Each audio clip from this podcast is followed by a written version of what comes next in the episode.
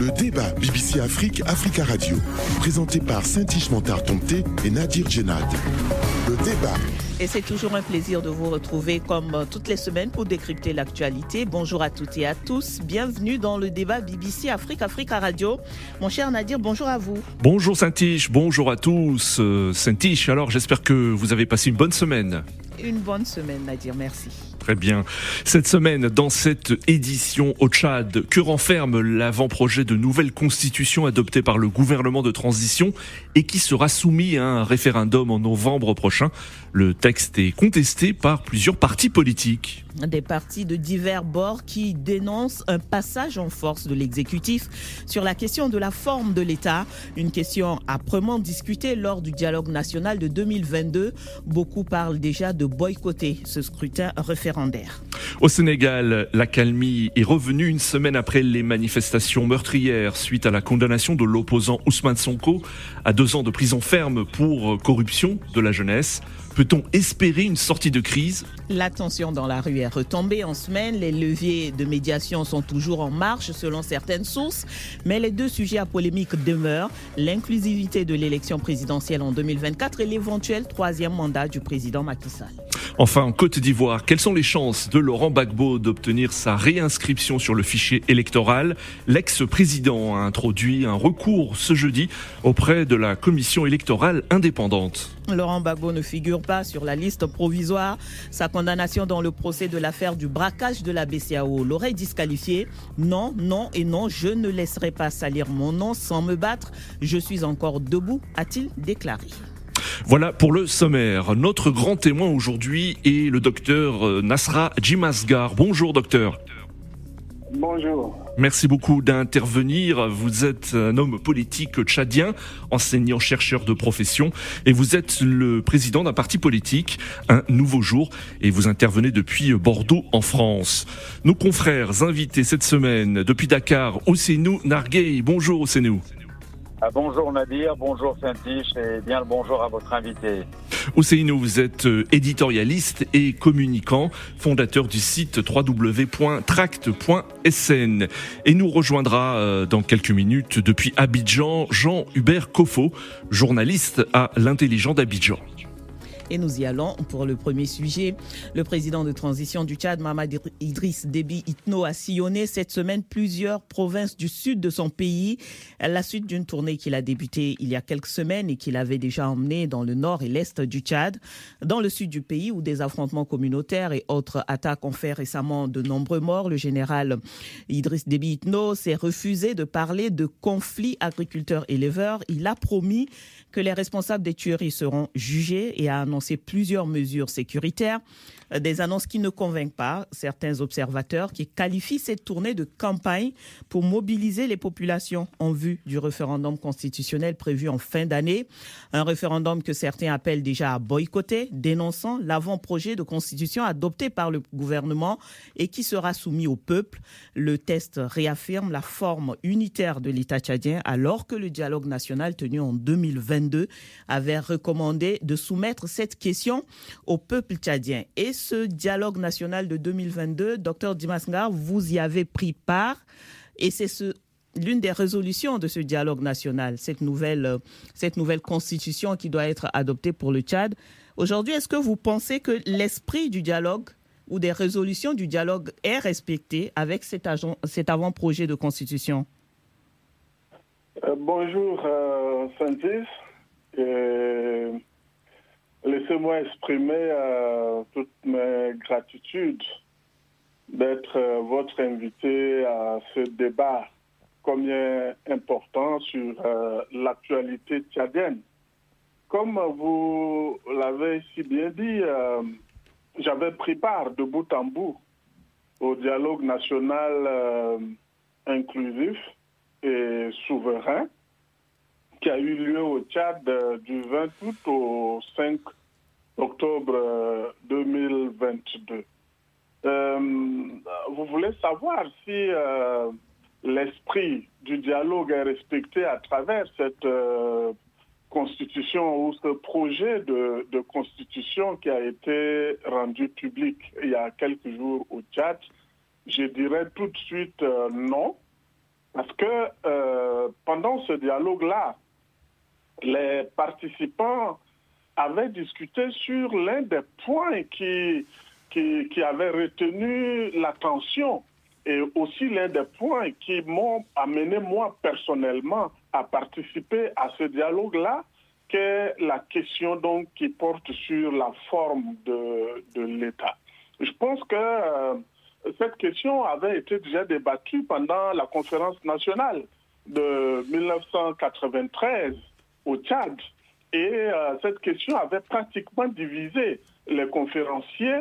Et comme solution, ils s'étaient entendus pour, euh, pour adopter un État unitaire mais fortement décentralisé, qui est une forme médiane qui va permettre le passage à l'État fédéral. Euh, alors, l'État fédéral, euh, l'État fédéral, justement, euh, a été euh, discuté. Enfin, la question de forme de l'État est très discutée actuellement parce que beaucoup de Tchadiens euh, souhaitent quand même euh, un État fédéral. La question aujourd'hui, avec les dispositions que prend le gouvernement, avec cet avant-projet qui a été euh, voté, un avant-projet qui euh, parle de collectivité autonome, est-ce que vous est-ce que vous, vous pensez que la résolution ou les résolutions du dialogue national ou ce qui avait été discuté au niveau du dialogue national est en train d'être respecté ou pas, comme certains l'estiment? Non, non, mais je, je dirais absolument pas. Parce Pourquoi? que euh, le, le dialogue national a proposé deux formes de l'État, ce qui, qui, qui, qui constitue la tendance pendant le dialogue. Il y avait une tendance qui optait pour l'État unitaire. Et il y a eu une deuxième tendance qui optait pour l'État fédéral, donc la fédération. Les, les collectivités autonomes ne sont qu'une déclinaison de, de l'État unitaire, tout simplement. Ce n'est pas de la fédération. Donc, en principe, s'il s'il fallait respecter les résolutions du dialogue national, on devait se retrouver avec deux projets de constitution. Un projet de constitution comme celui qui vient d'être adopté en Conseil des ministres, qui va accompagner l'État unitaire décentralisé, et un deuxième projet qui devrait être aussi écrit, qui devait accompagner euh, l'État fédéral. Les deux les pour deux- un même référendum. Les deux Ou- soumis oui. au peuple au même référendum. C'est ce que vous auriez préféré. C'est l'aberration de ce qui avait été décidé parce qu'en principe, il devait y avoir deux référendums. Un premier référendum sur la forme de l'État. Le peuple devait choisir entre l'État unitaire et l'État fédéral et ensuite, la forme de l'État étant choisie par le peuple tchadien, on devait maintenant écrire une constitution qu'on devait soumettre à nouveau à un deuxième référendum au peuple. Malheureusement, euh, les conférenciers ont décidé qu'il y ait un seul référendum, et j'ai compris à cause de l'urgence du temps, puisque nous sommes dans la transition qui ne doit durer que 24 mois. Donc il était demandé d'organiser un seul référendum qui doit se prononcer en même temps sur la forme de l'État et en même temps sur la Constitution. Donc, pour cela, comme un référendum couplé, on devait interroger le, les Tchadiens sur la forme de l'État et deux projets qui devaient accompagner, puisqu'il y a deux formes de l'État qui seront soumises à ce référendum-là. Donc, il devait y avoir deux projets. Si le peuple opte pour la fédération, il y a déjà un projet de constitution qui l'accompagne. Si le peuple opte pour l'État unitaire, il y a ce projet qui vient d'être adopté qui devait aussi l'accompagner, ce qui éviterait de glisser sur le temps, sur les 24 mois qui sont prévus. Docteur Jim Maintenant, Ansgar, Docteur concernant le- le- le- l'avant-projet de constitution qui a été adopté cette semaine en Conseil des ministres, le porte-parole du gouvernement euh, Aziz Mohamed Saleh a estimé que ce, cet avant-projet de constitution comportait de nombreuses innovations. Alors parmi les innovations, selon lui, figurent la création, la réhabilitation et le réaménagement des institutions, dont le Sénat, la Haute Cour de justice, la Cour suprême, la Cour des comptes. Est-ce que vous saluez quand même ces innovations euh, telles que euh, nommées par le porte-parole du gouvernement? Oui, s'il faut rester dans le cadre de l'État unitaire, ces innovations-là sont salutaires parce que ça rompt avec le, passé, surtout le passé récent, où euh, on avait concentrer tous les pouvoirs entre les mains d'un seul homme, qui est le président de la République. On est allé même jusqu'à parler de la présidence intégrale pendant le forum de, de 2018. Donc, on a concentré les pouvoirs entre les mains d'un seul homme et on a fusionné plusieurs institutions. Par exemple, la Cour suprême, le Conseil constitutionnel, la Cour des comptes, tout ça était donc concentré. Ça, à ce niveau-là, c'est à saluer. Monsieur Jamasgar, vous saluez ces innovations. Euh, pour vous, euh, euh, ces nouvelles institutions seront indépendantes du pouvoir politique, selon vous? Est-ce que vous avez des doutes à ce sujet? Non, mais indépendantes du pouvoir politique, je ne crois pas.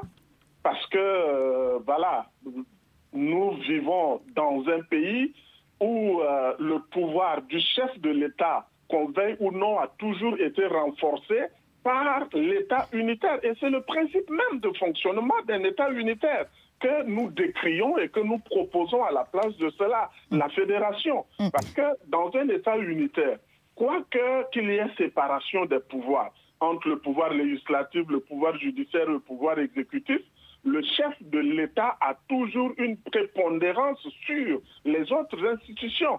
S'il a une majorité législative, il a le pouvoir sur le Parlement mhm. et naturellement, comme c'est lui qui, qui, participe à la nomination des juges et autres à différents mhm. postes, alors il a toujours de l'ascendance. Et dans notre, dans notre cas tchadien, le, le, président de la République, à travers les ministres de la Justice et autres, donne toujours des injonctions aux juges quant aux décisions à rendre, même dans des affaires purement privées, mhm. si ces affaires opposent euh, un Tchadien à un Tchadien proche des membres du gouvernement ou à un parent du président de la République, il y a toujours une injonction au juge de faire le droit, même si ce n'est pas le droit, à celui qui est proche de, celui qui est au pouvoir. On entend bien, on entend bien, docteur Dimas Ngar, vos, vos griefs euh, par rapport à l'État unitaire, mais vous souhaitez donc qu'on soumette au peuple tchadien la possibilité de choisir entre la fédération et l'État unitaire.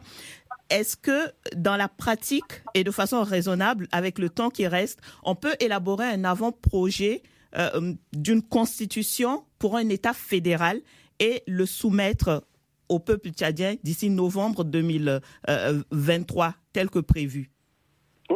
Votre information, le projet de, constitution de l'État unitaire a été rédigé en un mois. Donc, naturellement, nous mm. sommes encore début juin jusqu'en novembre. On a encore deux ou trois mois devant nous. Donc, c'est raisonnable. Le temps est largement suffisant. Et déjà, nous inspirons sur ce projet de constitution de l'État unitaire.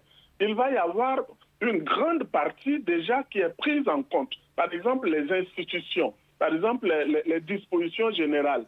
Quant, à, quant, au respect, par exemple, des droits et libertés individuelles des peuples et autres, le préambule, tout ça, ça va être la même chose. Alors, si c'est faisable dans la pratique, si techniquement cela est faisable, pourquoi est-ce que, selon vous, le gouvernement a opté pour cette solution?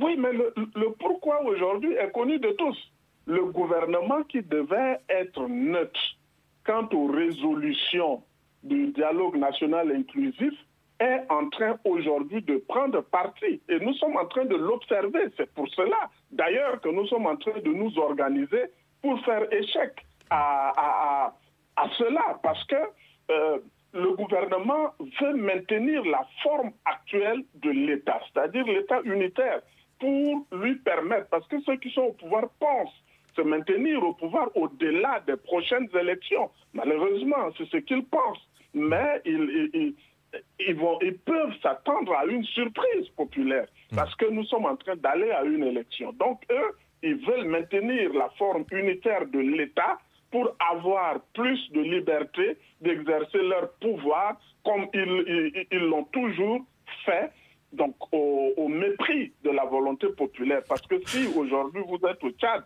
vous allez vous rendre compte que du nord au sud, de l'est à l'ouest, le vœu le plus ardent du peuple tchadien, c'est de passer de l'État unitaire à l'État fédéral à cause de tout ce qu'on a observé. On veut limiter Monsieur, Monsieur Jimansgar, Monsieur Jemansgar, ce que vous dites, c'est que euh, l'objectif des autorités euh, de, la transition est que le, président de, cette transition, Mahamat Idriss Déby Itno, se, maintienne au pouvoir ou, puisse ou qu'il puisse se présenter à la prochaine élection présidentielle? Oui, mais malheureusement, ça a été euh, l'un des points de résolution du dialogue. Lorsque cette question de l'éligibilité ou de l'inéligibilité des autorités de la transition avait euh, été euh, soumises à l'appréciation du dialogue, euh, il a été retenu que tout Tchadien est libre de se présenter ou non à des élections à venir, ce qui ouvre la voie donc à n'importe qui, donc au chef de l'État de la transition actuelle, de se présenter librement aux élections. Donc aujourd'hui, si nous observons à travers le pays les actes qui sont posés, tout ça, c'est de préparer l'esprit de la population tchadienne à cette candidature et éventuellement donc euh, à la victoire du chef de l'État, même si c'est par la fraude. C'est ce que nous sommes en train d'observer aujourd'hui. Alors, docteur Dimas, vous avez dit tout à l'heure, nous sommes en train de nous organiser. Quand vous dites nous, vous parlez de qui? Euh, de, de la classe politique tchadienne? D'une partie de la classe politique tchadienne, donc euh, les partis politiques qui se retrouvent dans, dans le bloc fédéral, c'est une organisation qui regroupe les partis politiques qui prennent la fédération. Mais euh, qu'est-ce que vous pouvez faire? Qu'est-ce que vous pouvez faire devant cet avant-projet déjà adopté par le gouvernement qui va passer euh, au CNT, le CNT que beaucoup estiment déjà acquis à, à, la transition? Qu'est-ce que ce bloc fédéral peut faire face à ce projet? Non, nous, nous ne sommes pas contre le projet actuel, puisque selon les résolutions du dialogue, il doit y avoir deux projets de constitution. Donc c'est déjà une bonne chose qu'il y ait un premier projet de constitution qui doit accompagner l'État unitaire. C'est déjà une bonne chose. Mm. Nous n'allons pas contre ce projet-là. Mais notre revendication au jour d'aujourd'hui, c'est de demander au gouvernement de l'appeler à plus de respect de la volonté des participants à ce dialogue, donc de la volonté du peuple tchadien, qui réclame aujourd'hui un deuxième projet qui doit accompagner l'État fédéral. Donc c'est là notre revendication et comme je le dis, nous sommes en train de nous organiser pour faire pression sur le gouvernement qu'il nous entende qu'il entende le peuple tchadien et hmm. qu'il accepte. Mais justement, justement, Monsieur Jimansgar, euh, le dialogue euh, que vous évoquez avait été boycotté par une partie de l'opposition. Euh, est-ce qu'aujourd'hui, vous, ne regrettez pas le, boycott d'une partie de l'opposition aujourd'hui? Ou bien d'avoir vous-même participé à ce dialogue, vu que les résolutions ne semblent pas être suivies selon ce que vous-même vous dites? Je n'ai aucun regret d'avoir participé à ce dialogue-là et je n'ai aucun reproche à faire aux partis ou à tous ceux-là qui ont boycotté parce que nous sommes en politique, chacun a ses Mais ces partis auraient pu peser sur les décisions euh, qui ont été prises lors de ce dialogue. Oui, si tout le monde participait, ça c'est le vœu de tous, c'est l'idéal. Ça, ça aurait pu donner encore un autre cachet à ce dialogue-là, mais malheureusement, une partie de la classe de l'opposition avait boycotté le dialogue. Je propose que nous prenions une pause avant de revenir. Le débat BBC Afrique, Africa Radio. Bienvenue à vous dans la deuxième partie du débat BBC Afrique Africa Radio avec notre, notre grand témoin cette semaine, Dr Nasra Dimasngar, président du parti Un Nouveau Jour au Tchad. Il intervient de Bordeaux. Nos confrères analystes cette semaine, Ousseinou Nargué, éditorialiste sénégalais, fondateur du site www.track.sn. Il est en ligne de Dakar. Et Jean-Hubert Kofo, journaliste à l'intelligent Abidjan, d'Abidjan, d'où il intervient.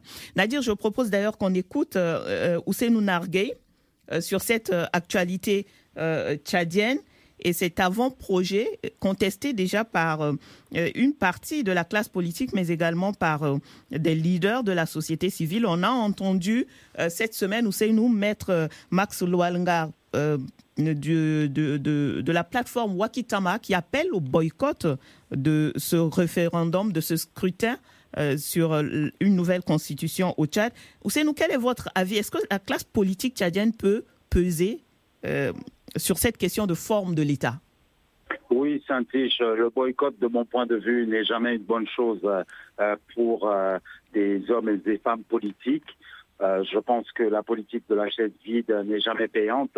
On le voit dans un pays voisin du Tchad, qui est le Cameroun, où M. Kamto, opposant en chef, après avoir tenté le boycott de toutes les élections, est revenu sur cette position-là, euh, ce qui est sage euh, de son point de vue. Mm. Écoutez, au Sénégal, on a nos propres contradictions politiques, euh, y compris l'acceptation ou non par la classe politique, notamment d'opposition, de la possibilité pour le président de briguer un troisième mandat, ce que de mon point de vue règle la Constitution, il le peut. je pense, pour en revenir au Tchad, que effectivement euh, le processus euh, euh, constitutionnel qui est en cours d'adoption, en tout cas de nouvelles constitutions, va faire en sorte que l'actuel président militaire qui est au pouvoir Mahamat Idriss puisse se présenter. Je pense que tout est fait pour, cela par le pouvoir. En revanche, je pense qu'il n'est pas très raisonnable de demander à qu'il y ait deux référendums pour euh, cette constitution-là. Euh, je crois que quand on présente une constitution euh, sur un État unitaire, ceux qui souhaitent un État fédéral peuvent voter non ça répond à la question.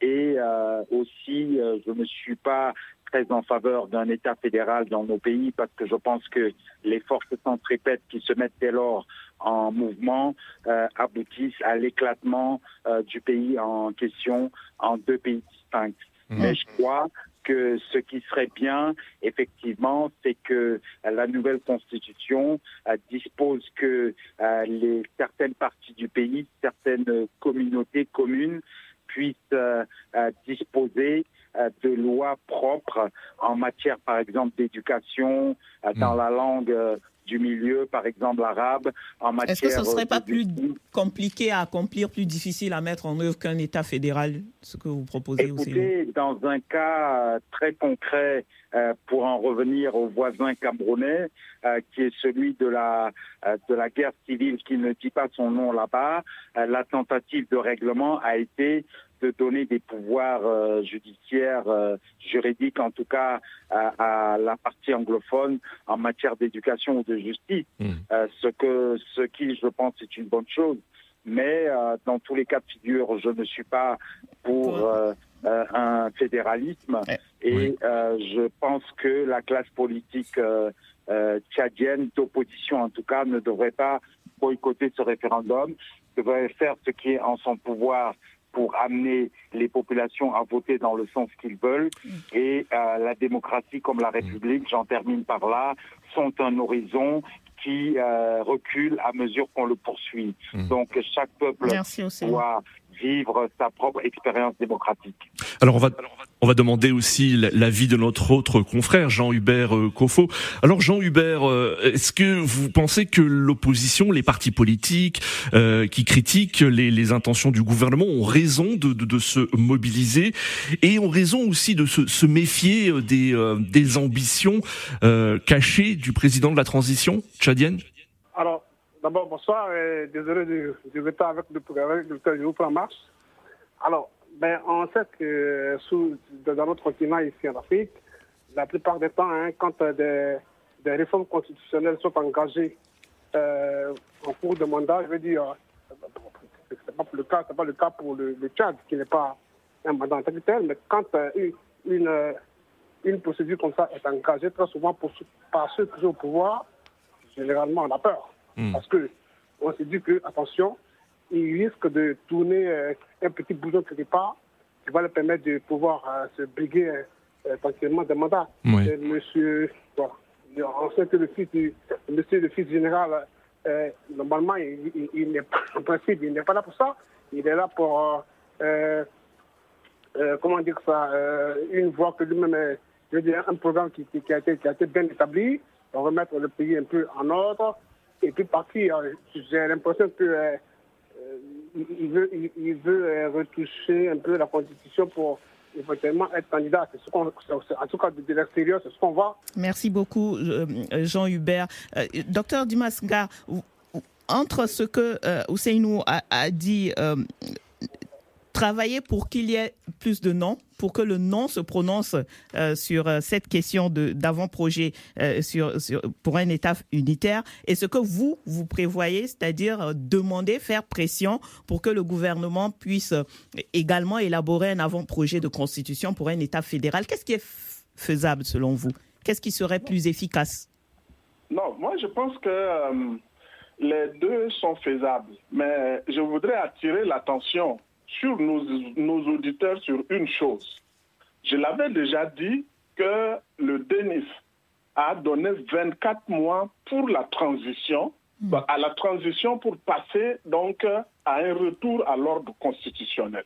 Maintenant, si on va à ce référendum avec une seule constitution, ce qui est faisable, nous, fédéralistes, on peut demander de voter le non. Et je suis sûr que le non va l'emporter parce que la population tchadienne veut passer à la fédération. Maintenant, si c'est la fédération qui l'emporte à travers le non, il va falloir revenir, réécrire une nouvelle constitution de cet État fédéral et la soumettre à nouveau à un autre référendum, ce qui va nous mener au-delà des 24 mois prévus pour la transition et cela sera une porte ouverte à d'autres euh, contestations, à d'autres manifestations, à d'autres revendications, parce qu'il va falloir repartir à un nouveau dialogue pour permettre à ce que la transition puisse continuer, mm. alors que convoquer un nouveau dialogue sera encore problématique. Mm. Et ce qui va Ça, c'est un schéma qui s'appuie sur le fait que vous, Bloc fédéraliste, vous arrivez à mobiliser euh, le peuple sur cette question de, de la fédération. Qu'est-ce qui vous rend aussi sûr Qu'est-ce qui vous rend aussi sûr que dans les urnes, les Tchadiens voteront pour la fédération, docteur Dimascar? Ce qui, ce qui fonde ma conviction se trouve à travers les préparatifs à la fraude que le gouvernement est en train de mettre en place à travers la CONOREC, hmm. cette commission d'organisation du référendum constitutionnel. La charte de transition dit en son article 7 que tout le processus électoral doit être organisé par un organe neutre et indépendant. Qu'est-ce qu'on a vu? Pour l'organisation de ce référendum-là, on a mis en place une CONOREC qui est dirigée par le ministre de l'administration du territoire et quatre autres ministres, plus 15 euh, conseillers nationaux qui sont décrétés par le président de la République en raison de 20 personnes, 5 ministres et 15 conseillers qui font office des députés qui constituent l'organe d'organisation et de gestion de ce référendum-là. Mm. Dans les provinces, ce sont les gouverneurs qui président la commission. Dans les départements, ce sont les préfets. Dans les sous-préfets. Docteur Jumansgar, ce que vous. Docteur ce que vous dites, c'est que les, les conditions euh, ne sont pas réunies pour l'organisation d'un référendum euh, libre et transparent le, 19 novembre prochain, sous la supervision de la CONOREC? Exactement, parce que l'administration, les ministres aujourd'hui au Tchad ne peuvent pas organiser ce, ce référendum-là lorsqu'ils affichent déjà leur intention par rapport à une forme donnée. Tout le gouvernement et toute l'administration ont opté pour l'État unitaire. Et c'est ces mêmes-là qui ont confié encore l'organisation de ce référendum. Et c'est eux qui doivent gérer, c'est eux qui doivent proclamer les résultats. Imaginez-vous dans, dans quelle situation nous allons nous retrouver. Et j'attire l'attention que cela est une porte, sera une porte ouverte à la contestation populaire. Parce que les Tchadiens vont voter massivement pour le non, si c'est un seul projet. Si c'est deux projets, ils voteront massivement pour la fédération. C'est une réalité au Tchad aujourd'hui pour celui qui y vit. Maintenant, lorsque d'autres résultats contraires à la volonté populaire seront proclamés, je vous assure que les Tchadiens vont se retrouver une fois de plus encore dans la rue et ça sera regrettable. C'est pour cela que nous appelons à ce qu'il y ait deux projets de constitution. C'est plus simple. Et que l'organe de gestion soit aussi un organe neutre pour proclamer des vrais résultats qui respectent la volonté du peuple, pour qu'une fois, le Tchad puisse retrouver le chemin de la paix pour aller vers son développement que de rester là tout, les temps des contestations. Docteur Dumasngar, merci. Nous allons sur le deuxième sujet. Le débat BBC Afrique, Africa Radio. Direction le Sénégal où la coalition F24 regroupant plus d'une centaine d'organisations de la société civile et de partis d'opposition a décidé d'annuler sa manifestation prévue euh, aujourd'hui à Dakar. Cette décision a été prise après que le groupe ait été informé par les autorités qu'il n'avait pas reçu l'autorisation d'organiser cette manifestation. Toutefois, le groupe maintient son appel à descendre dans la rue euh, ce samedi. Entre-temps, l'ONG Amnesty International signale qu'au moins 23 personnes ont été tuées lors des violences euh, survenues la semaine dernière et demande l'ouverture d'une enquête indépendante. Le bilan officiel des manifestations s'élève à, 16 morts et plus de 500 personnes ont été euh, arrêtées selon les autorités. De son côté, le président Macky Sall se donne jusqu'à la fin juin pour apporter des réponses à la crise en cours à huit mois de l'élection présidentielle alors qu'il est pressé euh, de toutes parts de dissiper de pesantes incertitudes après les violences meurtrières. Le président sénégalais qui a rendu visite ce 5 juin au calife général de la confrérie musulmane des Mourides, un tête-à-tête d'une heure selon le journal Le Soleil, et pas de déclaration à l'issue de cette rencontre. Alors, où c'est nous Que sait-on euh, aujourd'hui euh, de la visite du président de la République chez le calife général des Mourides? Alors, on n'en sait pas grand-chose parce que les deux parties n'ont pas communiqué.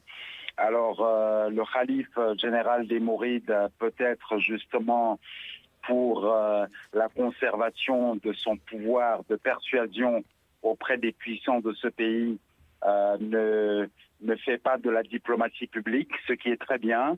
Le président aussi, dans le communiqué du Conseil des ministres de cette semaine, euh, n'a pas, euh, ne s'est pas épanché sur cette visite à Touba.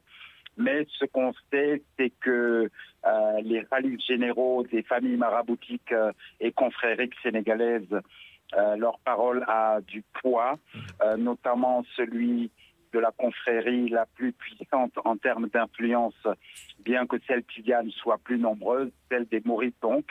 Et comment dirais-je, le président Macky Sall est un talibé, un disciple mouride. Donc, euh, il a vocation à écouter les, les suggestions euh, pressantes du Khalif, euh, qui, je pense, iront dans le sens de lui demander d'apaiser le jeu politique. Hmm. Maintenant, cet apaisement Ce que vous dites, ou c'est nous ce que, ou c'est nous ce que vous dites, c'est que ce que dit le, le Khalif des Mourides a du poids, a de l'influence, il peut avoir de l'influence auprès du président sénégalais? Mais écoutez, ça a pratiquement force de loi, mais je pense que euh, le Khalif a l'élégance de ne pas montrer à la face du monde, de l'opinion publique nationale et internationale, que c'est lui qui fait décider le président de la République dans un sens ou dans un autre, ce qui est bien parce qu'alors on ne serait plus en République, mais effectivement sa parole a du poids. Je pense qu'elle ira dans le sens euh, de demander à Macky Sall d'agir pour la concertation, le dialogue et l'apaisement de la situation politique. Et comme je vous dis, il reste à savoir si cet apaisement-là va en direction d'une euh, non-candidature à un troisième mandat de Macky Sall, hmm. si cela va dans le sens d'une candidature euh, possible de Ousmane Sonko. Euh, pour les deux cas, pour la non-candidature du président de la République, il a lâché une petite phrase lors du dialogue politique national en disant à ses opposants, si vous voulez le mandat, demandez-le moi avec courtoisie. Donc je pense que la religion de Macky Sall n'est pas faite sur le fait qu'il sera ou non candidat. Lui-même peut-être ne le sait pas encore très bien. Euh, et euh, concernant Ousmane Sonko, l'information que nous avons aujourd'hui, euh, vendredi, jour d'enregistrement de cette émission, c'est que Adira Bistar, la plaignante principale, a interjeté appel, ce qui donne une autre occasion à Ousmane Sonko de se défendre. Et donc l'appel sera suspensif même si dans l'autre affaire, l'opposant au ministre du Tourisme, euh, pour le moment, Sonko est inéligible pour la présidentielle de 2024. Alors, je voudrais aussi revenir, nous sur euh, le, F-24, donc qui, a annulé sa première marche interdite par, qui n'a pas été autorisée, en tout cas par par les autorités. Est-ce que c'est un signe allant dans le sens de cet apaisement? On craignait que l'appel de cette plateforme qui regroupe plusieurs euh, partis politiques, mais également des, des, des, des, mouvements de la société civile, euh, que cette cette manifestation, si elle devait se tenir ce vendredi, euh, mobilise encore plus de monde dans, dans, dans les rues. Est-ce que c'est un signe allant dans le sens de l'apaisement ou pas? Alors, je ne pense pas que le F-24 est annulé. Ils ont plutôt donné acte au préfet de sa prérogative d'autoriser ou non d'interdire une marche qui n'a pas été déclaré dans les trois jours francs préalables. Mm.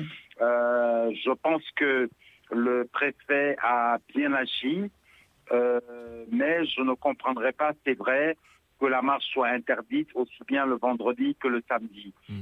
Euh, peut-être qu'il faudrait laisser les gens s'exprimer pacifiquement de façon républicaine, sans casse, sans grabuge, sans saccage, sans attentat à, au bien public et privé. Donc euh, peut-être que laisser se passer cette respiration démocratique qui est la marche pacifique euh, autorisée par la constitution sénégalaise serait une bonne chose pour le vendredi. Mais euh, la population sénégalaise, je crois dans sa majorité, est fatiguée d'être prise en otage euh, finalement par la classe politique et je crois que effectivement ça va dans le sens de l'apaisement que euh, le F-24 n'ait pas voulu marcher envers et contre tout et envers et contre la décision du préfet de Dakar. Hum. Merci Ousseinou. Euh, docteur Dimas Ngar, comment, moi je voudrais vous entendre plutôt sur euh, l'attitude de la communauté internationale par rapport à cette situation au Sénégal, que ce soit l'Union européenne, l'Union africaine ou même les, les partenaires classiques du Sénégal. Ils semblent plutôt passifs, prudents est-ce que vous comprenez cette attitude par rapport au Sénégal alors qu'on les a entendus euh, sur d'autres euh, d'autres sujets dans d'autres pays de la sous-région? Je suis surpris, moi aussi, de cette attitude-là de cette soi-disant communauté internationale. Et cela m'amène à comprendre finalement qu'il s'agit d'un jeu de copains au niveau international tout simplement, on réagit à la tête des gens, à la tête des clients, comme on a l'habitude de dire.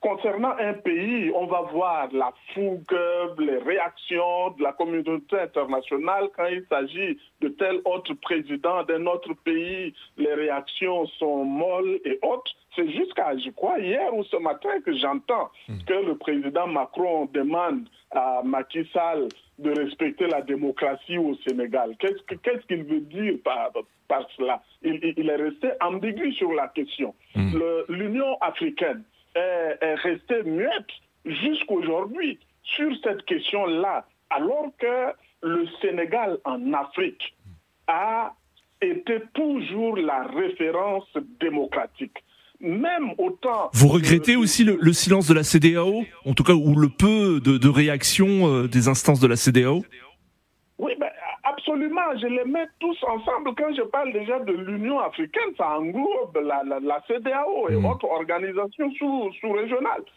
Donc, aujourd'hui, rester muet et observer le Sénégal en train de s'enliser, en train de s'enfoncer, dans cette situation qu'on est en train d'observer, je pense que ce n'est pas seulement un recul du Sénégal par rapport à sa démocratie, mais c'est un recul de toute l'Afrique.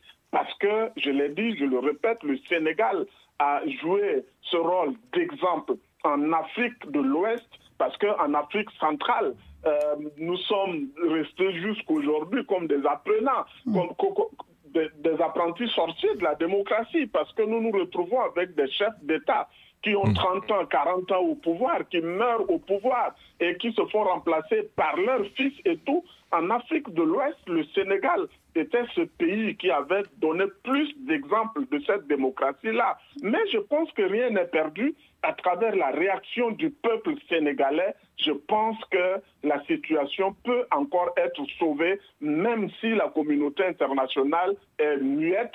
Je pense que le respect de la démocratie ne dépend pas de cette communauté, mais ça dépend du peuple sénégalais. Mmh. Heureusement que le peuple sénégalais est debout pour défendre sa démocratie, pour défendre ses intérêts, pour défendre à travers la démocratie son développement. Et cela est à saluer. Et j'encourage ce peuple-là à continuer à défendre le respect de ces textes, donc la Constitution. C'est nous. On parle aussi de ces autres leviers de médiation qui, qui continuent de fonctionner. Ou c'est nous.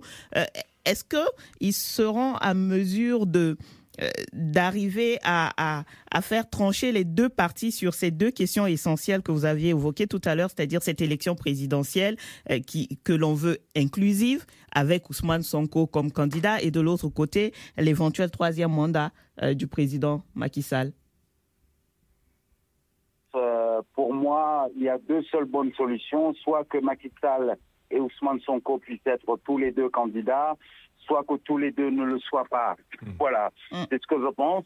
Maintenant, euh, le Sénégal est un pays de dialogue où tout finit avec euh, une photo de famille euh, où tout le monde est rassemblé. Il n'y a pas de, j'allais dire, d'adversaire permanent. Et on le voit par exemple avec, par exemple, la ministre, l'ex-première ministre Aminata Touré. Touré, voilà, qui a souhaité un rapprochement avec le Parti démocratique sénégalais, qu'elle n'a pas eu, alors que c'est elle qui a fait condamner avec euh, une grande véhémence à l'époque euh, Karim Ouad après la chute, euh, enfin le renvoi du pouvoir de son père Abdoulaye. Mm. donc voilà, je crois qu'effectivement les leviers fonctionnent à tous les niveaux, au niveau de la société civile, mm. des personnalités très en vue comme Aluntine, dont la voix est écoutée, euh, parle pour un dialogue entre les parties prenantes, notamment entre Macky Sall et Ousmane Sonko. Certains euh, demandent même un tête-à-tête entre le président Macky Sall et, Ousmane absolument. Moi, l'information que j'ai, c'est que le Khalif général a demandé à ce que Ousmane Sonko, euh, le Khalif général des Maurites, s'entend, à ce qu'Ousmane Sonko vienne le voir, mais l'affaire n'est pas encore conclue parce que Ousmane Sonko serait escorté il allait à Touba voir le Khalif général, ce que euh, Ousmane Sonko n'accepte pas pour le moment. Hmm. Voilà, Une information que, que vous donnez. Que, pas Ousmane Sonko. Là, je ne crois pas qu'on lui ait arraché ses téléphones portables. Donc je pense que lui-même est dans une position d'attente d'une solution de sortie de crise. Hmm. Alors, où c'est nous, euh, notre grand témoin l'a évoqué, euh, la presse euh, internationale, même sénégalaise également, évoque beaucoup un échange téléphonique entre le président Macky Sall et son homologue français Emmanuel Macron. comment réagit-on au Sénégal? Est-ce que cela ne va pas alimenter les critiques aussi vis-à-vis du président Macky Sall? Et aussi certains peut-être évoquent la poursuite de l'ingérence de la France dans les affaires africaines? Bah, écoutez, je crois que la démarche euh, d'Emmanuel Macron est justifiée parce que quand même, en ces temps de crise politique euh, dont nous sortons peut-être euh, et de crise sécuritaire, les intérêts économiques français sont mis sur la sellette et les premiers menacés avec des attaques contre les supermarchés au, champ, contre les stations totales. Donc je crois aussi il y a une communauté de plus de 20 000 Français et Sénégalais d'origine française au Sénégal. Donc, euh, le président français est à bon droit, je crois, de s'inviter dans le débat, euh, mais euh, je ne crois pas que Macron, en tout cas... Mais cela peut être critiqué, ou c'est nous, cela peut être critiqué la France est souvent critiquée d'ingérence et cela peut se retourner contre le président Macky Sall. Avant que la France ne s'exprime, il y a beaucoup de pays euh, qui n'ont pas colonisé le Sénégal qui se sont exprimés, la Grande-Bretagne, euh, les États-Unis, etc.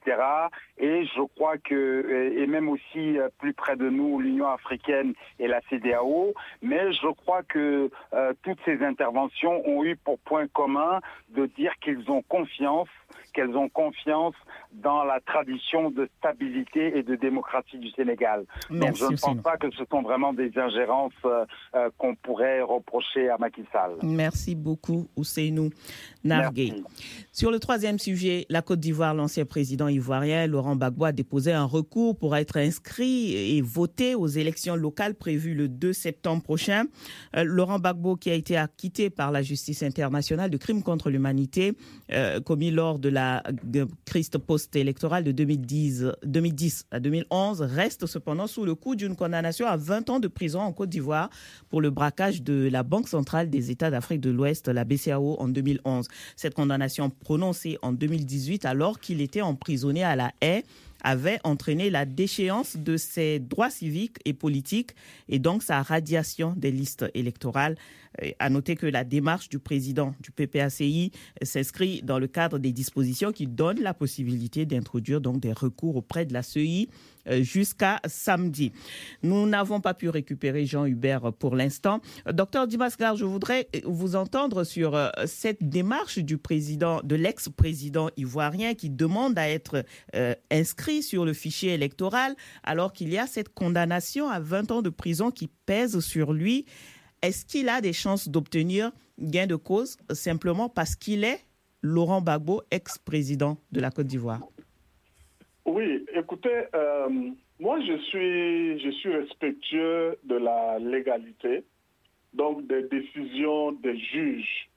Ben, encore faudrait-il que ces décisions des juges-là soient rendues dans des contextes de liberté et du respect des droits de l'homme. Nous savons tous comment euh, l'ex-président Bagbo avait fait l'objet de, cette condamnation à 20 ans.